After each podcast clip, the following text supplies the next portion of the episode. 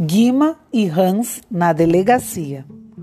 O homem louro, alto e sardentão que estava na sala do doutor Arruda, de camisa esporte e grandes braços nus, era Hans Franz Müller. Ele parecia calmo até demais, e apenas o cigarro entre os dedos nicotinizados podiam dar alguma impressão de nervosismo. O homem robusto e simpaticão, já nosso conhecido, era o Guima. Um parecia não tomar conhecimento da presença do outro, embora sentados a pequena distância. Doutora Arruda dirigiu-se primeiramente a Hans. Chamei vocês dois aqui ao mesmo tempo porque estão ligados no mesmo caso, o daquele ladrãozinho no Emperor Parque Hotel. Conheceu ele, Sr. Hans? Apenas de vista. Alguma vez ele manifestou algum sentimento contra o senhor? Nunca. Doutor Arruda fez um intervalo preparatório para outra pergunta. Conhece o senhor Otto Barcelos? Não é o que chamam de barão? Esse mesmo. Todos o conhecem no hotel. Vejo sempre. Novo intervalo que o delegado aproveitou para acender um cigarro. Esse garoto Leonardo telefonou procurando implicá-lo no assassinato de um traficante chamado Ramon Vargas. Conheceu Ramon Vargas? Não, senhor. Imagina porque o rapazinho quer envolvê-lo nesse crime? Hans respondeu imediatamente e sem reações faciais, como sempre. Não. O senhor já foi vítima de algum roubo no hotel? Já me roubaram um relógio, mas não sei quem foi. Teria sido o bellboy? Não sei.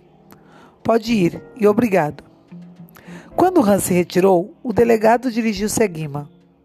Já sabemos que foi o senhor quem arranjou emprego para Léo no hotel e que é amigo da família. Esse garoto está indo além dos limites. Telefonou para cá acusando Hans de homicídio, um homem que nunca teve passagem pela polícia. Isso me leva a crer que é doido. Está precisando de cuidados médicos urgentes. O senhor o tem visto?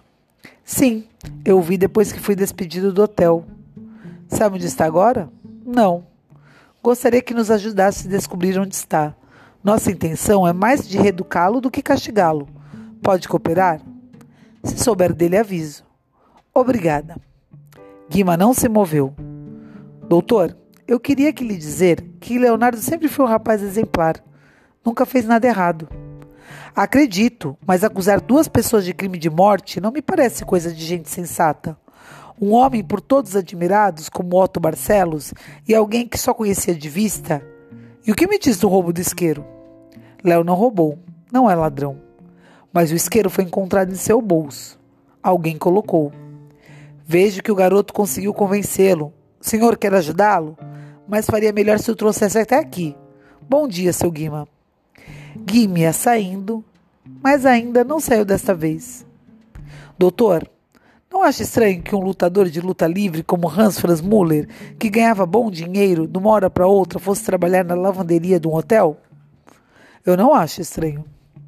Ele tinha alguma fama como lutador. Eu o vi sempre na televisão. Pode ter descansado. O senhor não acha que ele só trocaria as lutas por algo mais rendoso? Isso nem sempre é possível. Doutor, outro dia assaltaram meu apartamento na Bela Vista. Tenho a impressão de que estava à procura de Leonardo, pois nada foi roubado. O seu amiguinho se sente ameaçado? perguntou o delegado com um sorriso irônico. Receio que sim. Então ele que nos procure. Conosco haverá, estará mais seguro. Bom dia. Guimia saindo, mas fez mais outra pergunta. O senhor sabe como seu Otto enriqueceu? Sei sim. Foi grande corretor de imóveis no passado e ainda negocia, respondeu o delegado, como se a pergunta fosse absurda. Guima não disse mais nada e retirou-se. Estava deprimido e não imaginava como Léo escaparia daquela enrascada.